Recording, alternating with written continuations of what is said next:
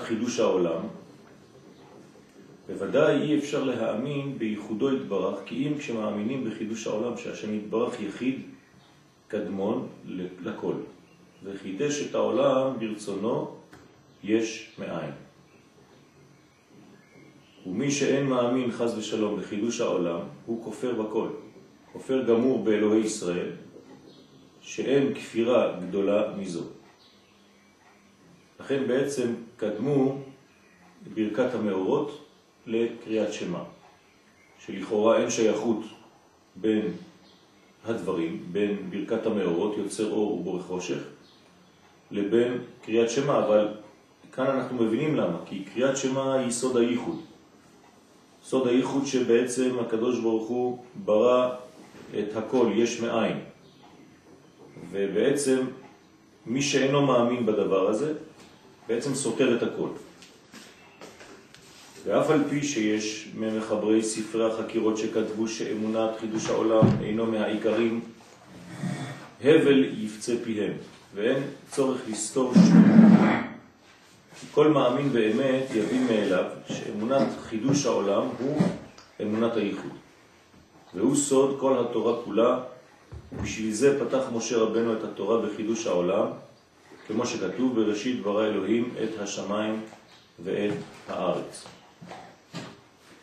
זאת אומרת שהסוד הגדול של הייחוד, שאין שתי רשויות, שהוא יתברך עושה את הכל, עושה שלום ובורא את הכל, הפסוק אומר אפילו עושה שלום ובורא רע, מי שכופר בזה חז ושלום הוא אפיקורוס גמור, שגרוע מעובד כוכבים ומשומד. ומצווה להורידו ולא להעלותו. מצווה להורגו ביום הכיפורים ובשבת ולקוראו כדג ומגבו. ואין גרוע בעולם ממנו. וזה פשוט לכל המאמינים בהשם יתברך ובתורתו הקדושה. דברים חמורים, ובעצם זה, זה, זאת האמונה. אז האמונה היא גם כן בבריאת העולם. יש לנו בעצם שלוש מדרגות באמונה. קודם כל שהקדוש ברוך הוא ברא את העולם, יש מאין. דבר שני שהוא מנהיג את העולם, ולא נתן את זה לזולת, לזולתו. ודבר שלישי שהוא בחר בישראל. ועל כן, קודם קריאת שמה שהוא אמונת... מה זה לקרוא כדג ומגבו? מה זה ה... זה ביטוי, ביטוי אה, מאוד אה, אלים, כן, של קריאת אותו אדם שהוא בעצם אה, משומד, שהוא רוצה בעצם לי, לומר שיש שתי רשויות בעולם, שחז ושלום הקדוש ברוך הוא לא נמצא, אין חידוש העולם, העולם לא חדש, אז הוא בעצם, הוא, האדם הזה בעצם קרע את כל הבניין. אז הביטוי שמגיע לו במרכאות, כן, למרות שזה לא, לא עושים את זה, אבל הביטוי הוא שראוי שהיה לקרוע אותו כמו שהוא קורע את כל המציאות. כן? כמו, כמו לקוראו כדג, כמו שמקלפים את הדג כדי להוריד ממנו את האור, כדי לבשל אותו, אז זה בעצם הביטוי. אני חושב שהדג הוא בעצם בגלל שהוא רמז לבריאה, שהוא בגמטריה שבע, שזה כל העניין של, ה, של הבריאה, של בריאת העולם, ולכן דווקא, דווקא הדג. ועל כן קודם קריאת שמה, שהוא אמונת הייחוד, שהוא אמונת חידוש העולם. כלומר, חידוש העולם זה יש מאין, כן? שלא, שלא לומר שהעולם קדמון. אומרים מקודם ברכת המאורות שמדברים בשבח הבריאה שהשם יתברך מחדש בטובו בכל יום תמיד מעשה בראשית. עצם העובדה שאתה אומר שהוא מחדש בכל יום, אתה מאמין בעצם בחידוש הבריאה בכל רגע. זה לא שהבריאה נעשתה פעם אחת והקדוש ברוך הוא עזב את המנגנון הזה והוא פועל לבד, כן, גם ככה זה לא נכון, אלא שהקדוש ברוך הוא בורא את כל העולם כאילו מחדש אותו בכל יום. הבריאה מתחדשת כל רגע. כאילו היא נעלמת ומופיעה, נעלמת ומופיעה. ראינו את זה בחשמל. חשמל פועל בצורה כזאת, נכון? אין יש, אין יש. חשמל, חשמל. אתה אמרת לי פעם שהשמע ישראל זה בעצם הכנה לאיחוד. נכון. אז פה הוא אומר שזה האיחוד.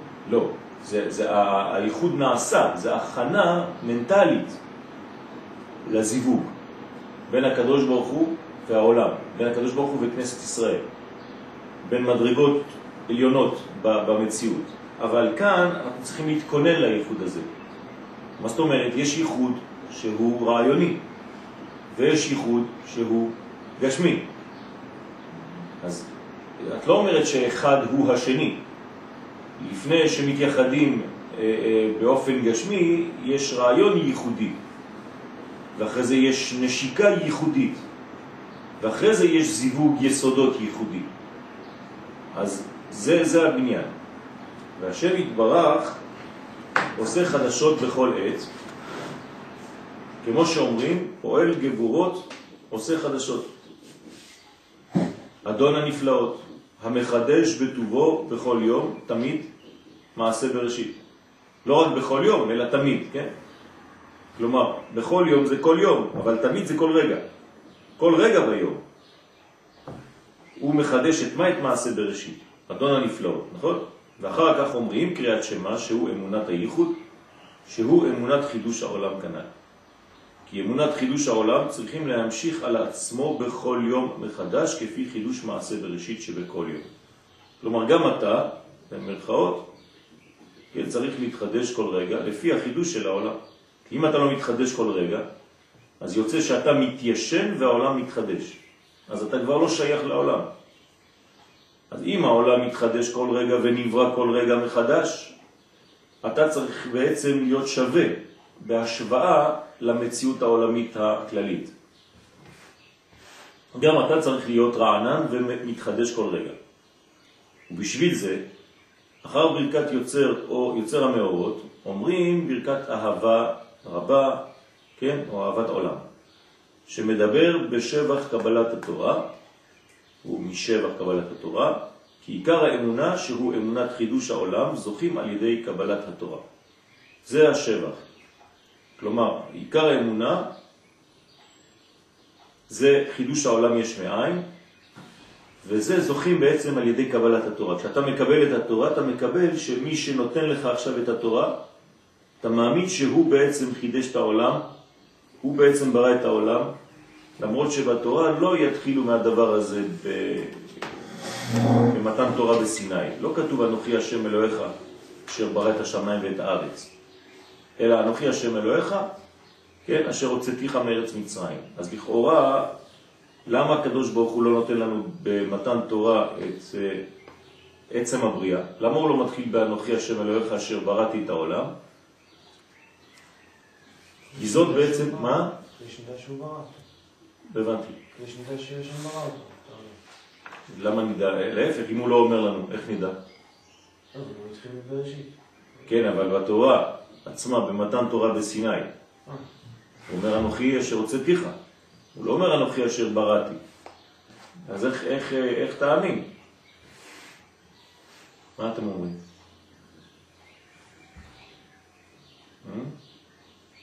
למה התורה, במתן תורה בסיני לא כתוב?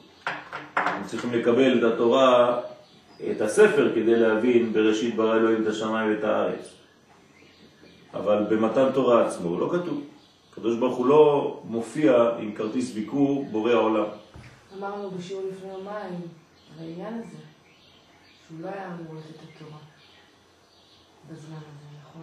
אבל זה לא חשוב. התורה היא אנחנו בעצם. אוקיי, אז אותו דבר. לא כדי שיאמין. בשביל להאמין שהוא ברא את העולם. מה זאת אומרת, איך, איך תאמיני אם הוא לא אומר לך? עם זה שהוא נותן את התורה. אז למה? זה המשכיות, אני זוכרת שאמרת שזה המשכיות התורה בעצם, של בריאת העולם. איך אני יודע אם הוא בא עם כרטיס ביקור, יש לו כרטיס ביקור של נותן התורה, של יציאת מצרים, זה הכרטיס ביקור שלו. אנוכי, חותמת, המוציא אתכם מארץ מצרים. זה, זה מה שכתוב בכרטיס ביקור שלו. לא כתוב בכרטיס ביקור שלו בורא העולם. אז כשאתה תראה את הכרטיס ביקור, ואם אתה רוצה להתקשר, תתקשר. למי תתקשר? להמוציא מארץ מצרים או לבורא העולם? להמוציא. זה מה שכתוב בכרטיס. אז איך תדע שהמוציא הוא גם הבורא? אז, אז, אז, למה, אז למה את זה? אשר הוצאתיך, גם את זה תאמין.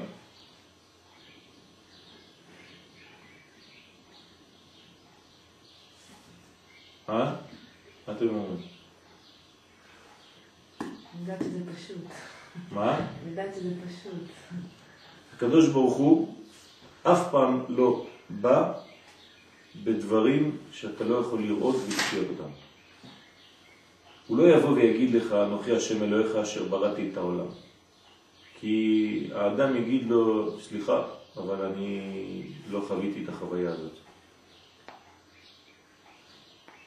אנוכי השם אלוהיך אשר הוצאתיך מארץ מצרים, זאת חוויה. לפני 50 יום ראיתי שהוצאת אותי מארץ מצרים. אז הקדוש ברוך הוא מכבד בצניעות את מה שאתה ראית. הוא לא יבוא להגיד לך דברים שאתה לא היית נוכח שם, ולהגיד לך להאמין בדברים שלא היית נוכח שם. אבל, ברגע שהוא נותן לך במצרים את התורה, אחרי יציאת מצרים, וראית שיצאת ממצרים, וראית שביציאת מצרים הוא שידד את כל מערכות הטבע, אז באופן צנוע אתה כבר תבין, בלי שהוא יגיד את זה, שהוא בעצם הדומיננטי על כל מה שקורה, כי, כי בעצם אף אחד לא אמר לו מה לעשות, והוא הפך את כל הטבעיות, הביא דברים שהם הפך הטבע בזמנים שהיו הפך ממה שהיה צריך, בניסים גדולים. מי יכול לעשות דבר כזה? רק מי ששולט על כל הבניין הזה. אז תראו את הצניעות של הקדוש ברוך הוא. הוא לא בא כאחד ככה שבא כמו פיל בחנות של אה, דברים עדינים, אלא הוא אומר לך, אתה ראית שהוצאתי אותך מארץ מצרים? אז זה, זה הכרטיס ביקור שלי. אבל אתה בראת את העולם? עזוב. עזוב. הוצאתי אותך מארץ מצרים? כן. ראית שם דברים? כן. ראית ששידדתי את כל המערכות? כן. אז תסיק את המסקנות לבד. זאת צניעות גדולה מאוד של הקדוש ברוך הוא. הוא לא אומר את הכל. תמיד הקדוש ברוך הוא נותן חלק ונותן לך לראות לבד את החלק האחר. זוהי מעלתו של מלמד טוב. עשה הרבה ודבר מעט. נכון. וזאת המעלה של אדם שהוא בעצם מחנך. שהוא לא יגיד את הכל. הוא צריך להגיד מה שנקרא בלשון נועזית סוג'סטיה. זאת אומרת, הוא נותן לך חלק מהדברים, והוא נותן לך לבנות את השאר ולהבין את השאר. אתה צריך לעשות עבודה משלך גם כן. אז אל תיתן הכל. אני יודע שאני חוויתי את זה על בשרי כשהייתי כותב שיעורים בהתחלה. הייתי רוצה לשים את הכל בשיעור. כלומר, גם את הרווח בין האותיות הייתי רוצה למלא, כדי לומר הכל. וכשהייתי נותן שיעור מהשיעורים שהייתי כותב, לא הייתי מסוגל, כי כבר הכל כתוב. אז לא הייתי יכול להמציא ולהסביר משהו אחר. אז בסוף, מה היה השיעור? רק לקרוא. אז היה השיעור חסר בעצם נשמה. והבנתי שלא צריך לומר הכל. צריך לכתוב כמה דברים, לא את הכל, ותוך כדי השיעור להכניס את מה שלא כתבת ולמלא. וזה שאנו אומרים, בעבור אבותינו שבעתכו בך, ותלמדם חוקי חיים, כן תכוננו ותלמדנו. כי עיקר הכוח שיש לנו עכשיו להתקרב לשם יתברך הוא בכוח אבותינו שזכו להמשיך קבלת התורה, שעל ידם יש לנו אור עכשיו לחפש ולבקש את הצדיק. אמרנו שבעצם אנחנו צריכים, הנושא שלנו זה לחפש לו רב. כל אדם צריך לחפש לו את רבו, ולא סתם רבו, צריך לחפש את מי שהוא מכנה צדיק הדור. להיות קשור אליו. כמובן יש כמה מעגלים, אבל להיות קשור אליו. ואיך אנחנו יכולים לעשות דבר כזה? על ידי מה? על ידי זה שהקדוש ברוך הוא נתן לנו תורה בסיני. כי אם הקדוש ברוך הוא לא היה נותן לנו תורה בסיני, היו ליצני כל דור ודור, אומרים לנו, אתם סתם ממציאים דברים מעצמכם. כלומר, התורה שלכם היא סובייקטיבית, היא המצאה אנושית, מעשה ידי אדם. אז מה ההבדל ביניכם לבין עובד עבודה זרה? גם הוא מעשה ידי אדם. הפסל שהוא עושה זה מעשה ידיו. כלומר, האדם ברא את האלוה.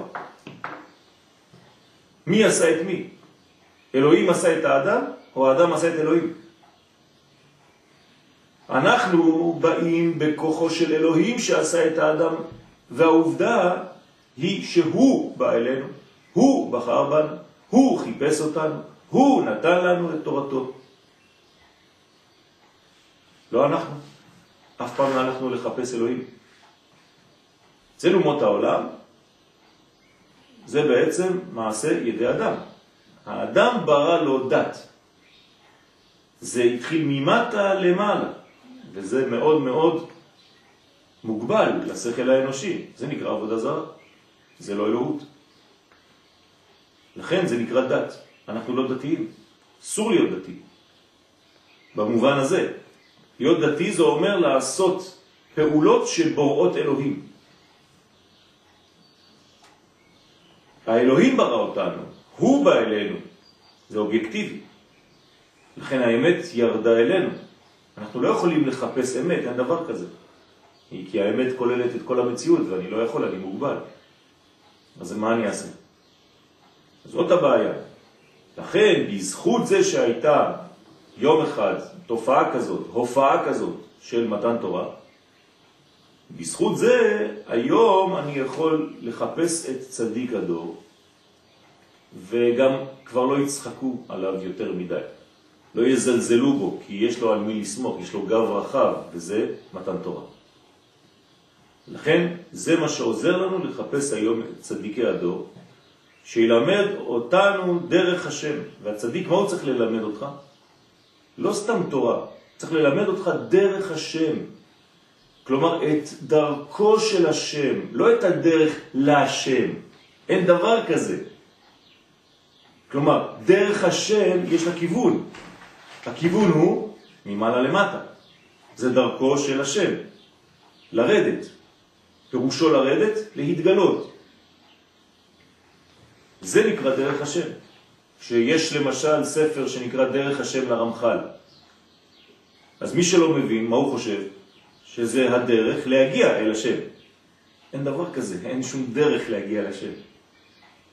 למה אתה חושב שהקדוש ברוך הוא מוגבל לדרך שבחרת? אתה תיקח שביל אחד ושם תמצא אותו? זה שטות.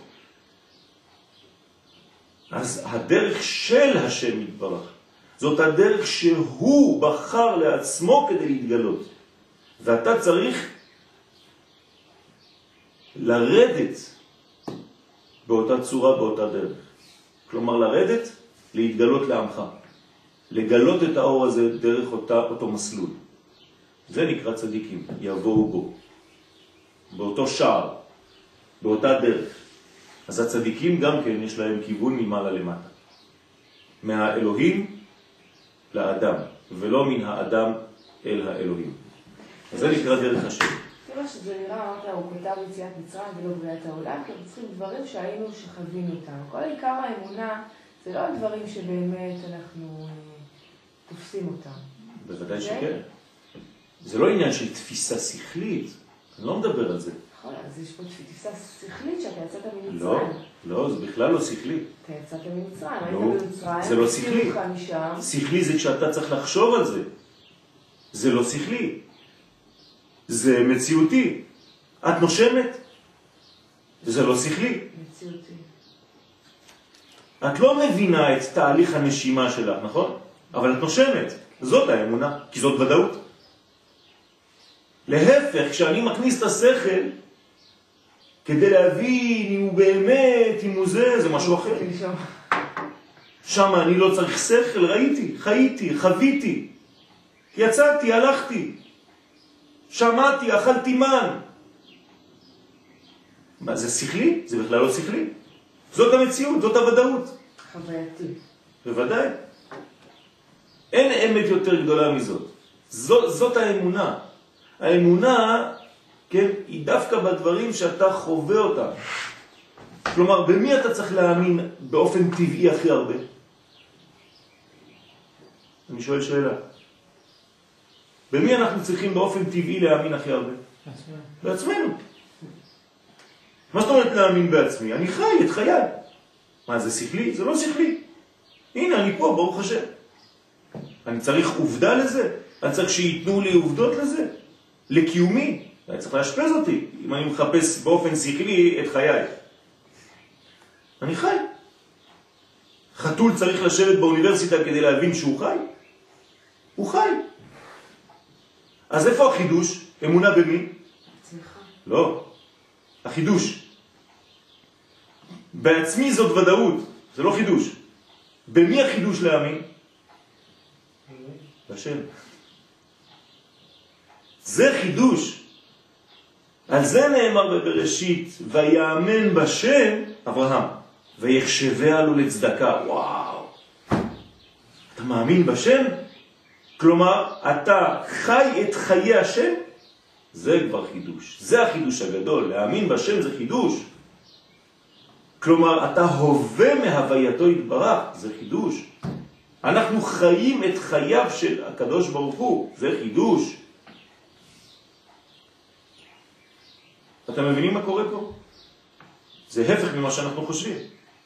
אתה חושב שבאופן טבעי אתה צריך להאמין בשם, זה לא נכון. באופן טבעי אדם מאמין בעצמו. זה מה שהוא חי.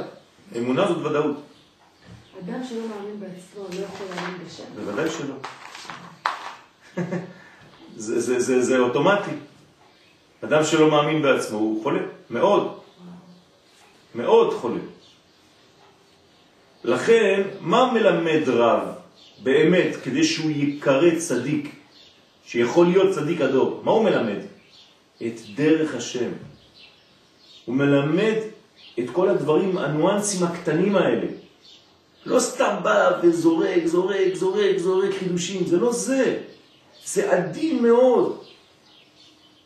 אתה יכול לשמוע שיעור מאה פעם, וכל הזמן יש מדרגה קטנה שפספסת בשיעור לפני, בהקשבה שלך שלפני. לא שמעת את הכל. תקשיב עוד פעם ותראה שפספסת משהו. זה הבניין האמיתי. כשאני שומע את מורי ורבי, כל פעם מחדש יש נקודה קטנה שלא תפסתי בפעם הקודמת ששמעתי אותו. ופתאום עכשיו נופל לי האסימון, כי קצת גדלתי מהפעם שעברה. אין אדם עומד על דברי רבו, אלא 40 שנה אחרי שרבו כבר נפטר. כן? כי הוא חושב שהוא שומע, הוא חושב שהוא מקבל את הכל, כי הצליל נמצא בחדר. אבל הצליל שנמצא בחדר זה לא הצליל שנכנס לך לנשמה ולראש. אתה שומע הרבה דיבורים, יש אנשים ששומעים והם לא הבינו. תגיד להם לחזור ולהסביר את מה שעכשיו הרב אמר, הם לא יצליחו. למרות שהם שמעו. אותם מילים, כולם שומעים את אותם מילים. אבל יש דקויות כל כך קטנות בלימוד, אבל כל כך עצומות, שאם אתה לא מבין ולא יורד לסוף דעתו, לעומק דעתו, אתה לא תבין את זה. וזאת עבודה רצינית, כן? אז פה אנחנו לומדים מה זה דרך השם. דרך השם זה לא דבר פשוט. הקשבה מלאה. הקשבה וחוויה ולהיות, להיות שם. לא לחמם כיסא, להיות. כשאתה מקשיב, אתה שם. כשאתה שומע. כשאתה מקשיב. אתה יכול מקשיב. להיות כן, אבל השמיעה, השמיעה היא לא שמיעה אודיטיבית. כשהקדוש ברוך הוא, אנחנו אומרים לו נעשה ונשמע, זה לא עם האוזניים. כשאני אומר שמעתי בתורה, מה זה? הפנמתי. זאת השמיעה האמיתית. כן? לא מדבר על, על עכשיו על פעולות של שמיעה אוזנית. כן? נכון? לא. נכון? כן. לשמוע זה לשמוע. זה לא אומר שאתה מבין, אתה לא מפנים שום דבר, אתה שומע מילים. מה, אתה עכשיו שומע, אה, כמו שאתה אומר סינית, אתה תבין? לא. גם אם אתה מקשיב. שמיעה זה משהו אחר. שמיעה זה הבנה, זה הפנמה של הרעיון. לכן, הצדיק צריך לבקש, לחפש ולבקש את הצדיק. איזה צדיק צריך לבקש ולחפש? שילמד אותנו דרך השם יתברך. זה החיפוש האמיתי. לא אומרים לך לחפש אחד סתם, אלא שילמד אותך את דרך השם יתברך ויכניס בנו אמונה שלמה, כלומר ודאות. וזהו, ותן בליבנו בינה, ללמוד, להשכיל, ללמד, לשמור, לעשות, לקיים. כי אנחנו צריכים עכשיו לזכות ללימוד כזה, שנזכה על ידו לשמור ולעשות ולקיים את כל דברי התורה. כלומר, לחיות את התורה שלנו, לבלוע אותה ולחיות דרכה כאילו אנחנו מעכלים אותה חלק מאוכל. ותורתך בתוך מעיים. כמו עיכול, ממש. כל התאים שלי תורה. זה לא שאני לומד תורה. שוב פעם, ללמוד תורה זה דפים. גם בלימוד התורה יש חיצוניות. מה זה לימוד תורה? הנה, סתם דפים מודפסים. זה חיצוניות. אתם מבינים שזה לא מה שקורה כשאנחנו לומדים תורה.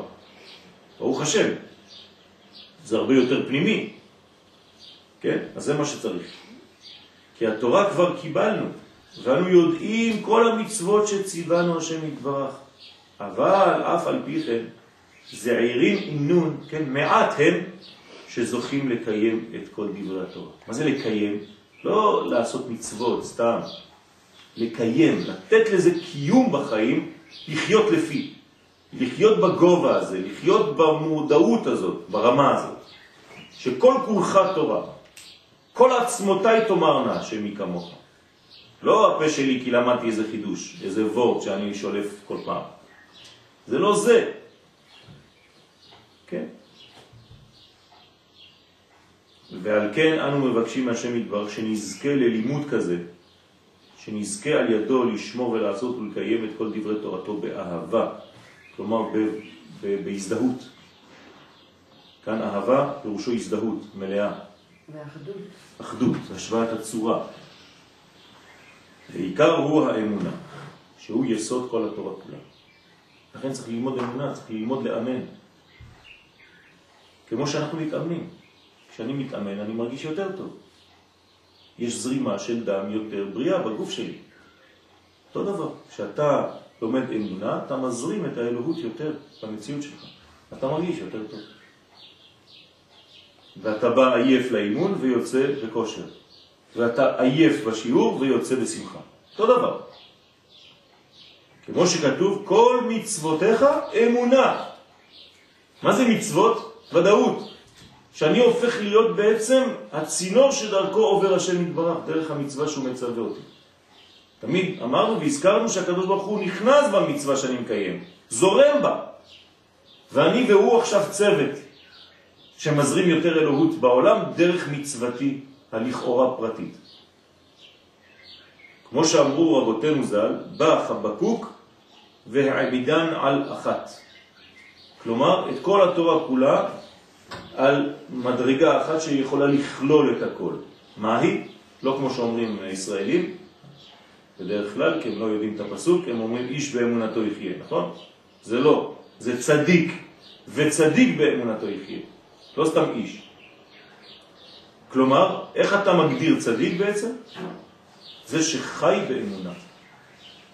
כלומר, חי בוודאות של המציאות האלוהית כל רגע בחייו. כן?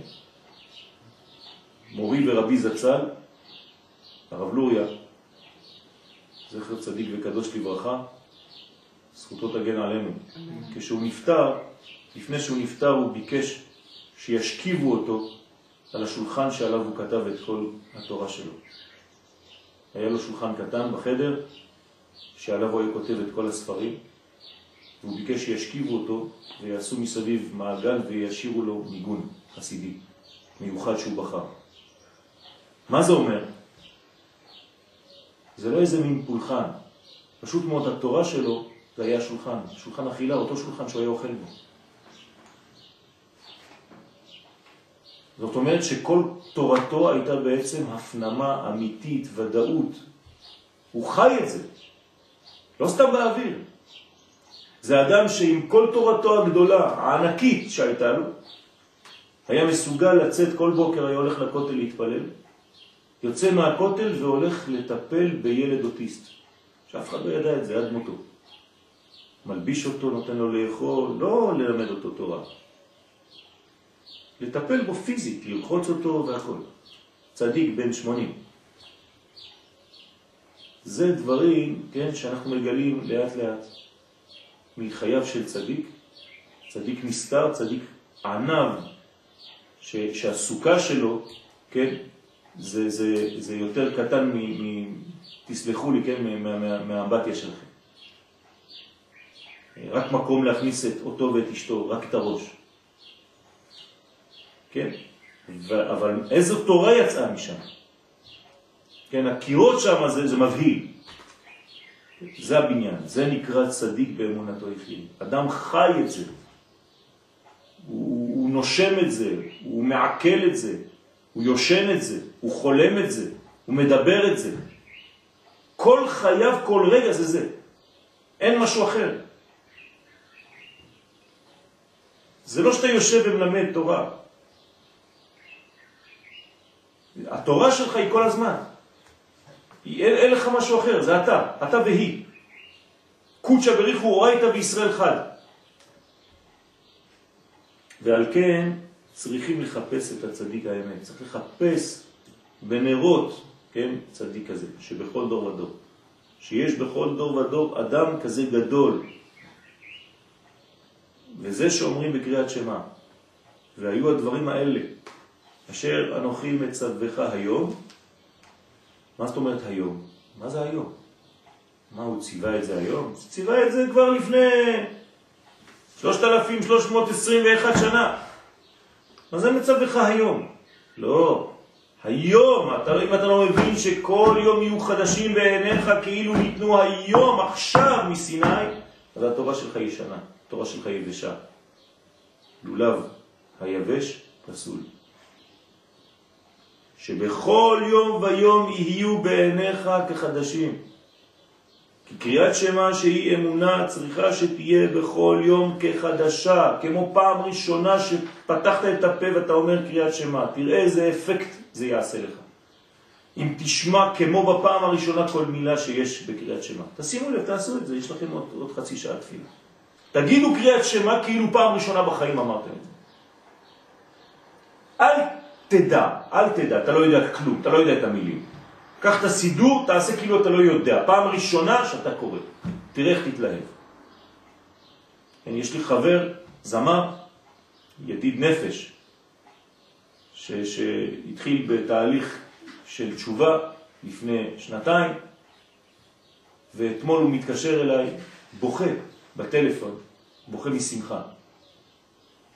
אומר, מה יש לך רועי?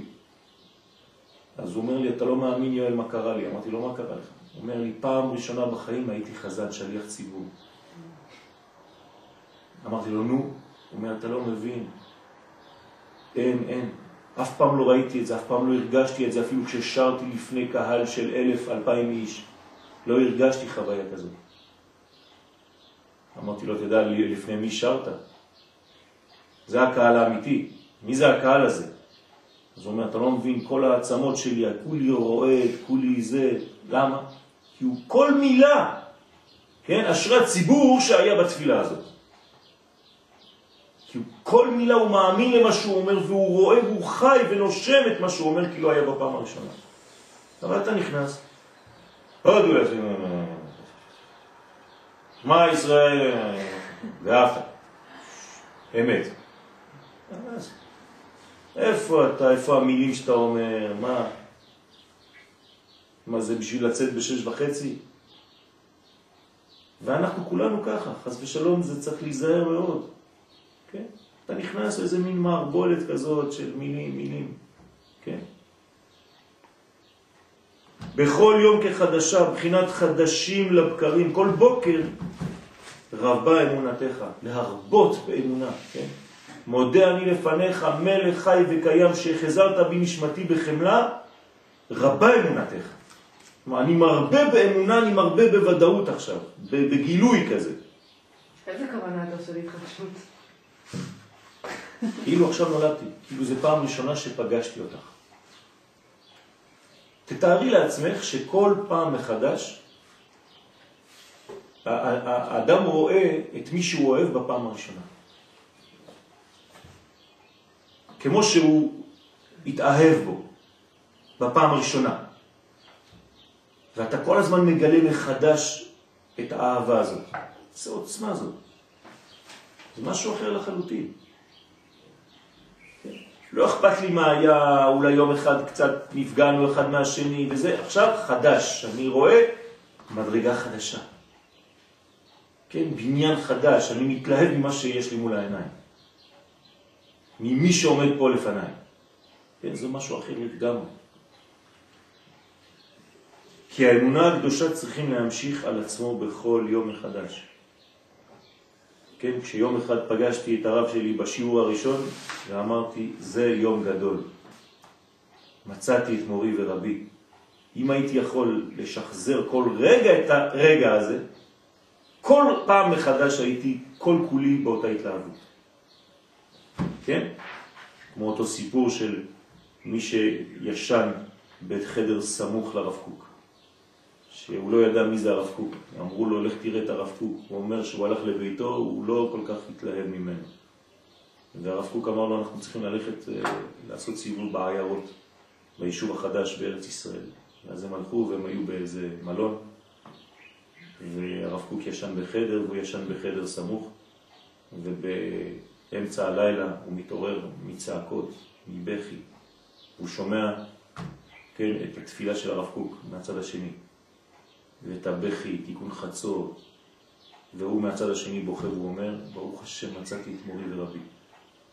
כן, רק מה, מה, מהשמיעה שהוא מזדעזע מהתפילה שלו. כן? זה משהו אחר. להתחזק באמונה שלמה. אתם מבינים מה זה אמונה? זה לא סתם איזה מילה. היום זה, זה הפך להיות כזה סתם, כמו תשובה, כמו כל המילים האלה. כן? הכל, הכל נהיה כזה, הוא עושה תשובה, הוא חזר בתשובה, הוא זה... זה, לא זה, זה לא זה, זה לא זה, כן? שלום, כמו שלום, מה זה שלום? רוצה שלום, עושה שלום, רוצה תהליך שלום. כל המילים, הורדנו אותם מהערך האמיתי שלהם. נפלו. הכל נפל, הכל, הכל ריק מתוכן. וצריך לחזור למקום האמיתי של המילה, כן? להתחזק באמונה שלמה, בהתחזקות יותר בכל יום מחדש, כפי חידוש מעשה בראשית. הקדוש ברוך הוא, זה לא שהוא אומר לנו לעשות, והוא לא. הוא עושה את זה. הוא כל רגע חדש, המחדש בטובו, בכל יום תמיד מעשה בראשית. כלומר, הקדוש ברוך הוא לא מתיישן. כל רגע כאילו עכשיו עושה. לא כאילו, עושה. עכשיו, מחדש, כל רגע מחדש, עם אותה התלהבות, עם אותה אהבה, מחדש בטובו. הטוב שהיה לו בהתחלה, הוא חוזר ומתגלה כל רגע. כי תראה את העולם, עכשיו אנחנו יושבים פה, הציפורים, וזה הכל בתנועה, הכל זז, והוא נכון. השם, וזה נכון, כל רגע, מחדש. חייב להיות מאוד ערני, מאוד חי. נכון. עם כל השמחה וההתלהבות והכל, והכל כל רגע מחדש, עם אותה בריאה, עם אותו כבוד, עם אותו טוב, לתת לציפור לנשום ולצייץ. כן? מדרגות עליונות. בכל יום, שהכל בשביל להמשיך האמונה בעולם בכל יום מחדש. אז אנחנו צריכים להמשיך אמונה בעולם. ת, ת, תבינו שאמונה זה לא איזה דבר אה, אה, אוורירי. להמשיך אמונה, תחשוב כאילו זה, זה, זה מין נהר גדול של אור, להמשיך אותו, להביא אותו לעולם, זה זורם, זה שפע. בוודאי, כן. ועל כן נאורים בליל שבועות, אנחנו נסיים אולי כנראה בחלק הזה, כי אז מקבלים התורה. מוקדם. לא, אבל כשנסיים את החלק הזה. על כן נאורים בליל שבועות, כי אז מקבלים התורה. אז מה הקשר להיות נאורים? שאתה לא יכול להתיישן, אז אתה לא יכול לישון. להתיישן זה לישון, זה אותן אותיות. אדם ישן זה אדם ישן. שעל ידי זה עיקר ברור המדמה. ועל כן נאורים אז כל הלילה. אין לילה, לילה כיום יאיר. כי שינה הוא בחינת מדמה. אתה הולך לעולם אחר, אתה הולך לעולם של דמיונות, אתה הולך לחלום, אתה הולך ל... אתה, אתה בכלל לא במציאות כבר. כי בשעת שינה מסתלקים, מסתלק השכל, כן? אנחנו אומרים בקבלה מסתלקים המוחים. אז אם מסתלק השכל ואין נשאר כי אם המדמה כידוע, רק בעולם של דמיון. אין שכליות. וכן מבואר גם בתורה הנ"ל, עיין שם. ועיקר השינה הוא בשביל המדמה, שהוא ברור האמונה, כי בלא השינה היה השכל מתייגע ומתבלבל מאוד על ידי בלבול המדמה. כלומר, בשביל מה אנחנו ישנים? פה זה דברים עמוקים מאוד. בשביל מה אנחנו הולכים לישון? בשביל להתחדש. על ידי מה? על ידי מה אנחנו מתחדשים בשינה? על ידי. החלום. בדיוק. כן? מסכת ברכות, דף מ"ה. מי שלא חולם, מי שלא מחדש את המדמה שלו, מי שלא מבריא את עצמו, מי שלא מחלים, כן, על ידי חלום, החלמה, אז הוא לא יכול להיות בריא. כלומר, לא הולכים לישון כדי לנוח, הולכים לישון כדי לחלום. אתה יכול לישון 100 שעות, אבל אם לא חלמת, אתה תקום עייף מאוד. זה לא עניין של כמות, זה עניין של איכות. קרה לכם פעם לישון 10 דקות ולקום כאילו ישנתם לילה שלם? למה? כי פשוט חלמתם. גם אם אתם לא זוכרים. החלום הזה החלים אתכם, אתם פתאום בעוצמה חבל על הזמן. אתה לא מרגיש בכלל עייפות. עשר דקות נפלת ככה, ישנתי, זה מה שקורה לתלמידי חכמים. אין כמו העליות האלה. כיף. נכון. ופתאום אתה קם ערני כזה, חי. כן. זה גם לבט- לבטל אותו. לא לבטל, לא לבטל, לא מבטלים את המדמה, מבררים אותו, כן? עושים תיקון, ברור האמונה, כן? בשביל המדמה שהוא, בשביל המדמה שהוא ברור האמונה, כן? לא לבטל, חז ושלום. אם אתה מבטל את המדמה, אתה מבטל את כוח הנבואה שלך. נביא חייב להיות לדמה, נכון? ובכוח, איך כתוב? אה? הדמה. לא, אבל איך כתוב על הנביאים? הדמה הוא בכוח, הוא ב... איך זה, איך זה הפסוק הזה? בכוח נביאי הדמה? לא. נבדוק לך. צריך לבדוק את זה בקונגורדנסיה.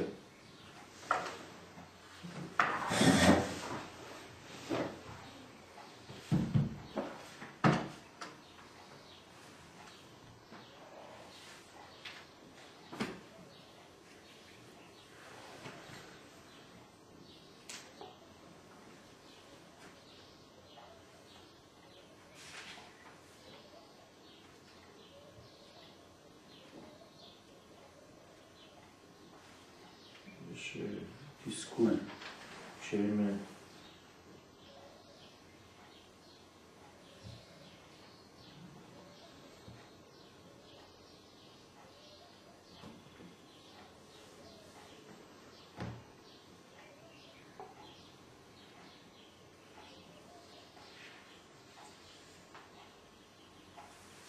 מצאת אבישי?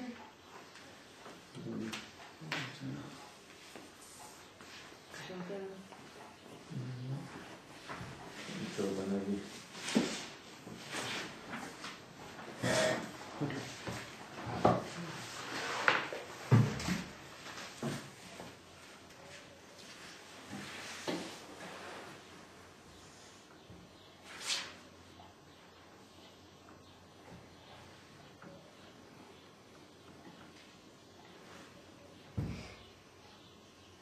זה משהו עם הנביאים, הדמה. כוח הנביאים, משהו כזה.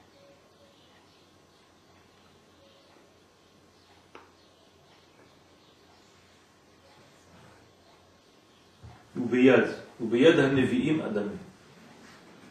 ביד הנביאים הדמה בהושע, הושע י"ב. ביד. הנביאים הדמה. לא אמרת בכוח. אה? כן. נשאר לי משהו רחוק. אז זה, זה העניין. מה זאת אומרת? שהנביא בלי דמיון הוא לא נביא. הוא ביד הנביאים הדמה. כן? אז זה צריך את הכוח הזה.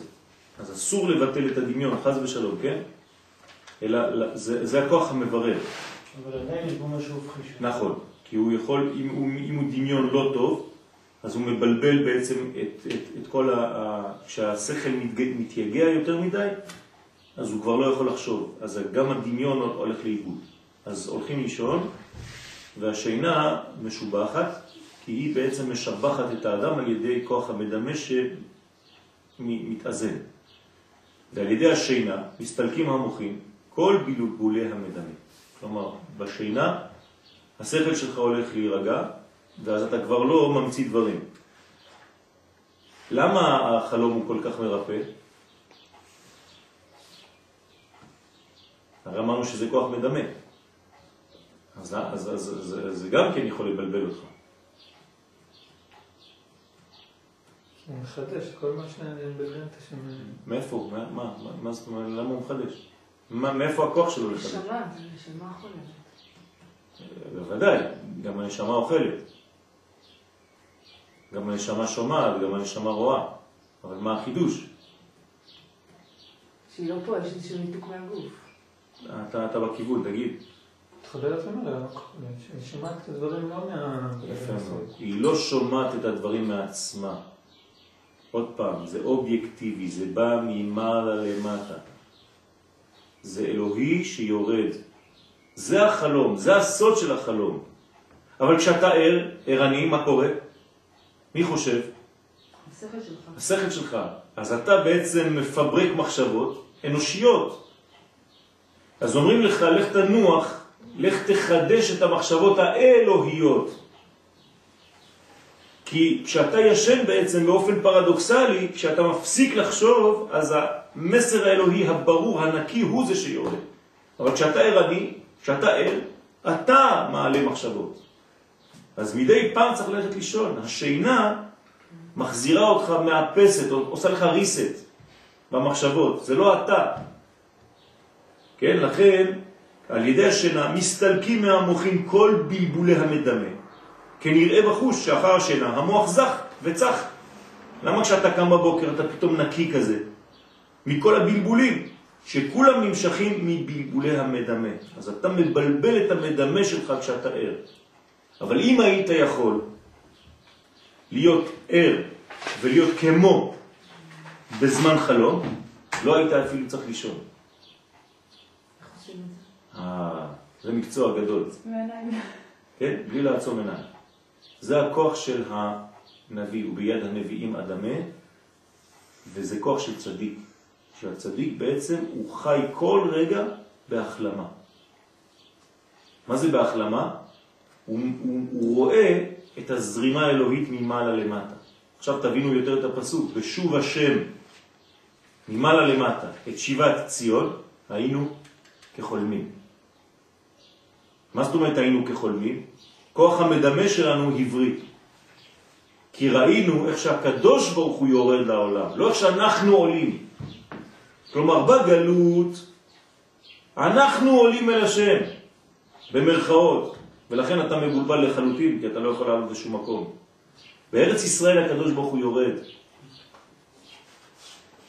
מה?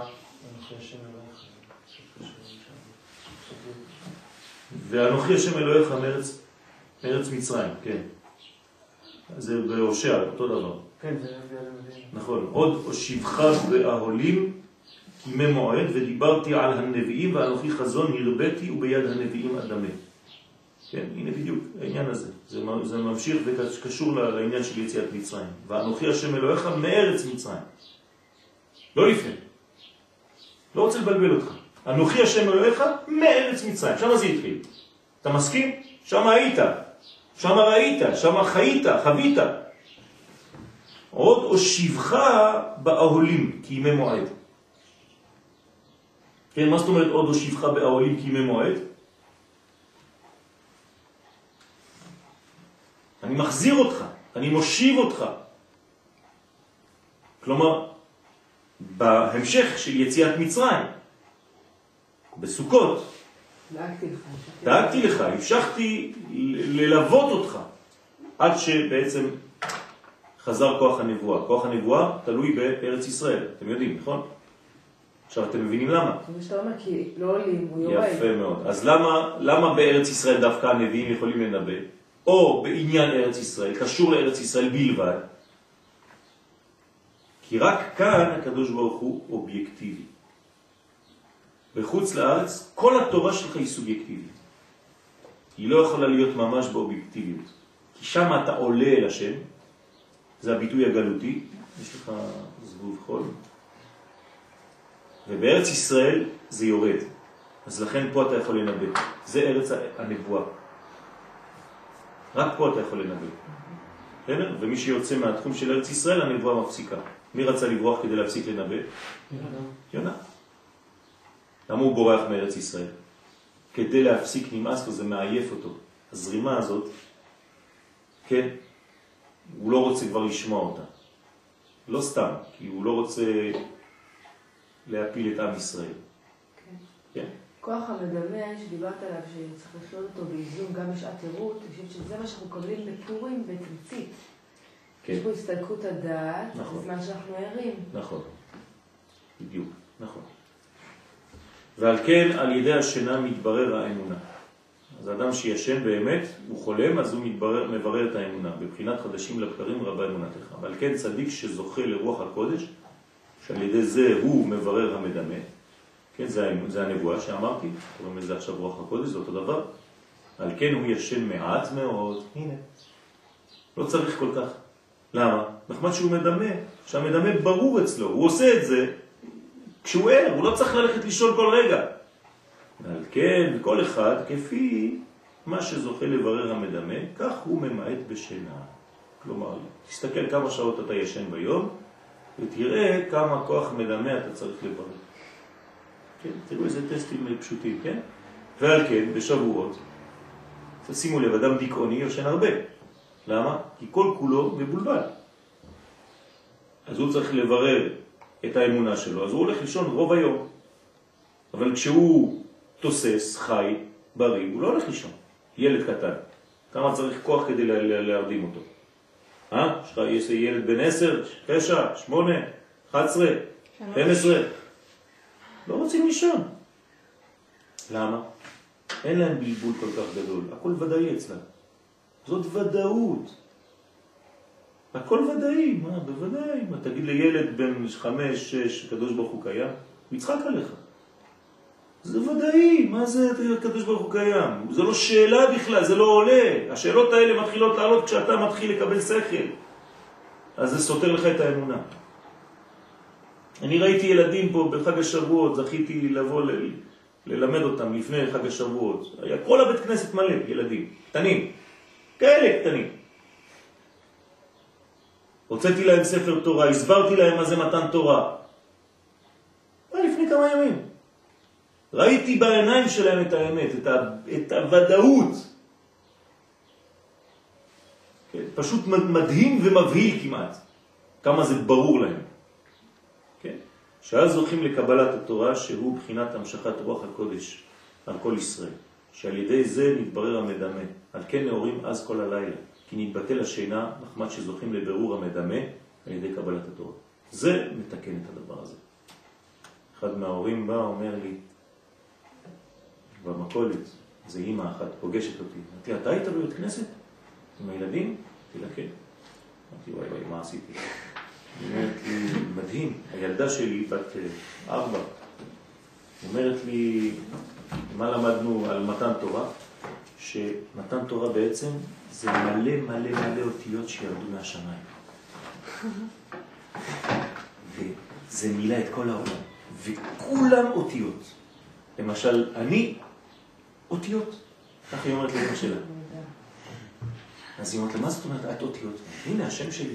אז קוראים לי דפנה, ד', פ', נ' וה'. כל זה זה מלאכים, זה אני, זה האותיות, זה הכל. תראו מה זה ילד, ילדה בת ארבע. כן? אשרנו. כשאנחנו שמענו את זה,